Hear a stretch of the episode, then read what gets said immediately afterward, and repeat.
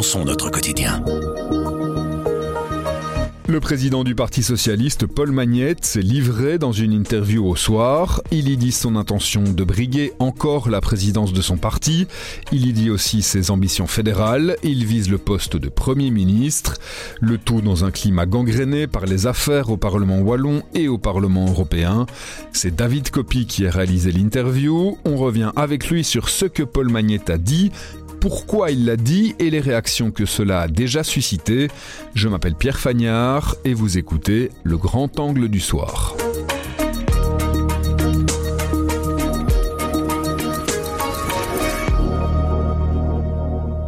Bonjour David. Bonjour. Vous avez interrogé Paul Magnette il y a quelques jours. Paul Magnette qui est euh, candidat à sa réélection, il sera réélu, il n'y a pas d'opposition en fait. C'est ça, en fait, Paul Magnette est seul candidat à sa, à sa réélection euh, à la présidence du PS pour 4 ans, c'est des mandats de 4 ans. C'est une réélection qui intervient dans un moment très particulier, on va en parler. Elle intervient notamment à un an, un an et demi des prochaines élections générales qui auront lieu au plus tard en mai 2024. Il est dans quel état d'esprit, Paul Magnette, quand euh, vous l'avez rencontré Vous l'avez trouvé comment? Je dirais deux choses. La première, c'est que, bien entendu, tout ça intervient dans un contexte euh, des affaires. On pense au scandale au Parlement européen, aussi aux, aux, abus euh, qui ont été relevés au Parlement wallon et qui, quand même, ont fait couler pas mal d'encre.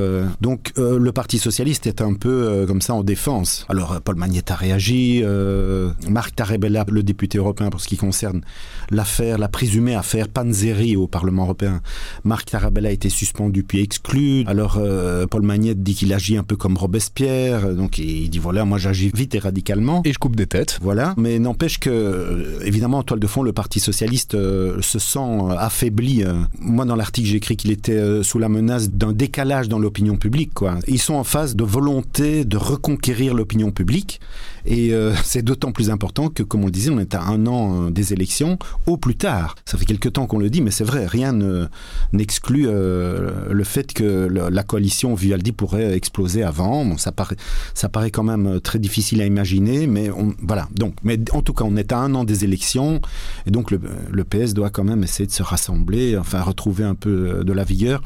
Alors, Paul Magnette dit voilà, je suis candidat à la présidence et euh, du même coup, je suis candidat si la famille socialiste arrive en tête aux élections. Cette fois-ci, je mettrai le pied dans la porte, ce qu'il n'a pas fait en 2019-2020, alors qu'il pouvait le faire. Il n'a pas mis le pied dans la porte, il a laissé passer Alexander De Croo pour toute une série de raisons.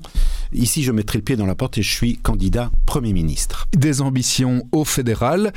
Depuis cette interview, il y a déjà des gens qui ont réagi et ces ambitions fédérales de Paul Magnette, ça plaît pas à tout le monde. Évidemment. Voilà. Donc en l'occurrence, vous pensez euh, certainement à Bart de.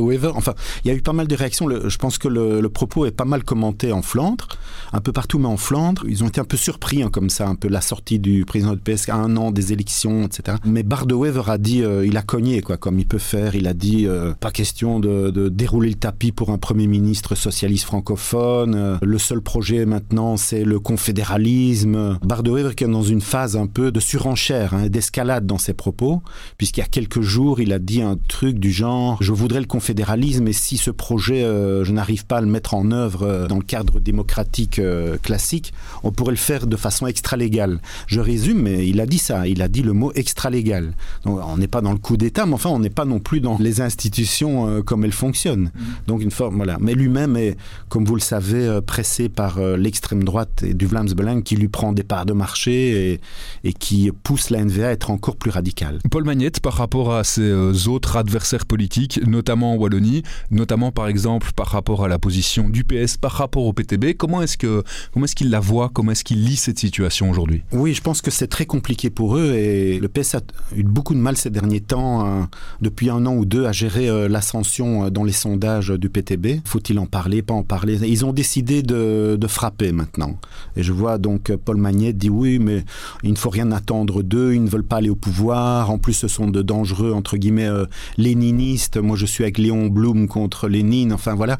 Donc, ils mettent le paquet euh, pour essayer de décaler un peu comme ça, euh, délégitimer en quelque sorte, à certains égards, le PTB. Voilà, c'est un peu ça le, la nature du combat qui se joue entre eux. Paul Magnette, on l'a beaucoup vu ces dernières semaines, ces derniers mois, sur des plateaux de télé, beaucoup en France. Il s'explique sur cette présence médiatique à l'étranger. Oui, en fait, il a rédigé un bouquin. Il est signé un livre qui s'appelle La vie large, dans lequel il explicite euh, son concept d'écosocialisme. Donc, si on veut, en cours le mariage euh, du socialisme et de l'écologie, hein, qui serait une sorte de dépassement idéologique euh, de la vieille social-démocratie. Le bouquin a du succès, hein, indéniablement. C'est une maison d'édition française. Du coup, il est très invité en France.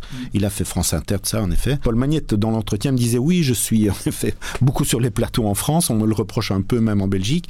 Mais voilà, j'ai aussi fait le tour, dit-il, des fédérations euh, socialistes. Il a organisé un débat dans chaque fédé. Donc le truc a quand même un écho euh, au-delà. Et ce sera en tout état de cause, ce sera un axe euh, de la campagne électorale socialiste. Maintenant, je veux dire, Paul Magnette se positionne comme possible Premier ministre, mais c'est un positionnement, hein, tout le monde l'a compris. Je veux dire, le MR est dans la course, les écolos sont dans la course, le PTB, ils ne vont pas se laisser faire. hein. Vous parliez de d'axes de la campagne, on peut en distinguer trois plus ou moins qui sont les, grands piliers de la campagne du programme, en tout cas que voudrait défendre Paul Magnette. Donc oui, Paul Magnette dit voilà, euh, nos grands axes de campagne, c'est le féminisme. Euh, ils vont organiser un, ce qu'ils appellent un congrès social féministe euh, début avril. Donc ils vont beaucoup rameuter là-dessus, sur le thème de l'égalité femmes-hommes, comme ils disent. Ils ne disent plus homme-femme, hein, ils disent femmes-hommes, dans tous les domaines de la vie sociale, dans le domaine salarial. hein. Premier axe. Deuxième axe, c'est la jeunesse. Donc Paul Magnette insiste beaucoup sur euh, les décalages, les différences euh, entre les jeunes qui euh, sont aidés par les parents et ceux qui ne le sont pas, ceux qui peuvent, euh, qui sont aidés donc qui peuvent accéder à un premier logement, d'autres qui peuvent pas, les, ceux qui font des études et d'autres qui doivent payer leurs études. Bref, la jeunesse, les inégalités dans la jeunesse. Et alors le troisième axe, c'est le sujet aussi au sein de la Vivaldi, à vrai dire, c'est comment faire pour soutenir les, les bas et moyens salaires Et question de pouvoir d'achat. la question du pouvoir d'achat, comment relever les bas et moyens salaires? Alors chacun a ses solutions et ses formules. Ce sont ça un peu les axes. Ajouter aux trois axes, on en a parlé, mais cette idée de faire propagande un peu sur le thème je peux être Premier ministre.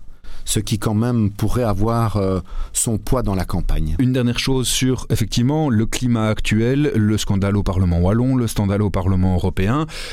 Il est quand même un petit peu mal pris, Paul Magnette, parce qu'il se retrouve euh, englué, lié à des affaires qui ne le concernent pas, mais qui rappellent des, mauvais souvenirs parfois au sein de la famille socialiste. Oui, bien sûr, parce que la famille socialiste, euh, sur ces 30 euh, dernières années, disons, a été rattrapée par vagues, par une série d'affaires. Il faut pas remonter aux affaires à Gustave Dassault des années 90, mais il y a eu ensuite la Carolo. Et ici, de nouveau, il y a une vaguelette, en tout cas, d'affaires qui sont pas sans importance, qui sont importantes. Ces incriminations à ce stade, en tout cas au Parlement européen. Donc, de fait, euh, à un an euh, des élections, euh, ça les met mal, quoi. Ça, c'est certain. Après, bon, voilà, l'avenir nous dira quelles dimensions auront-elles vraiment et euh, quelle suite auront-elles vraiment. Mais pour sûr, il y a une, cra- il y a une crainte au Parti socialiste, c'est de voir, si vous voulez, le, récit se poursuivre des mois et des mois. C'est difficile de survivre à ça.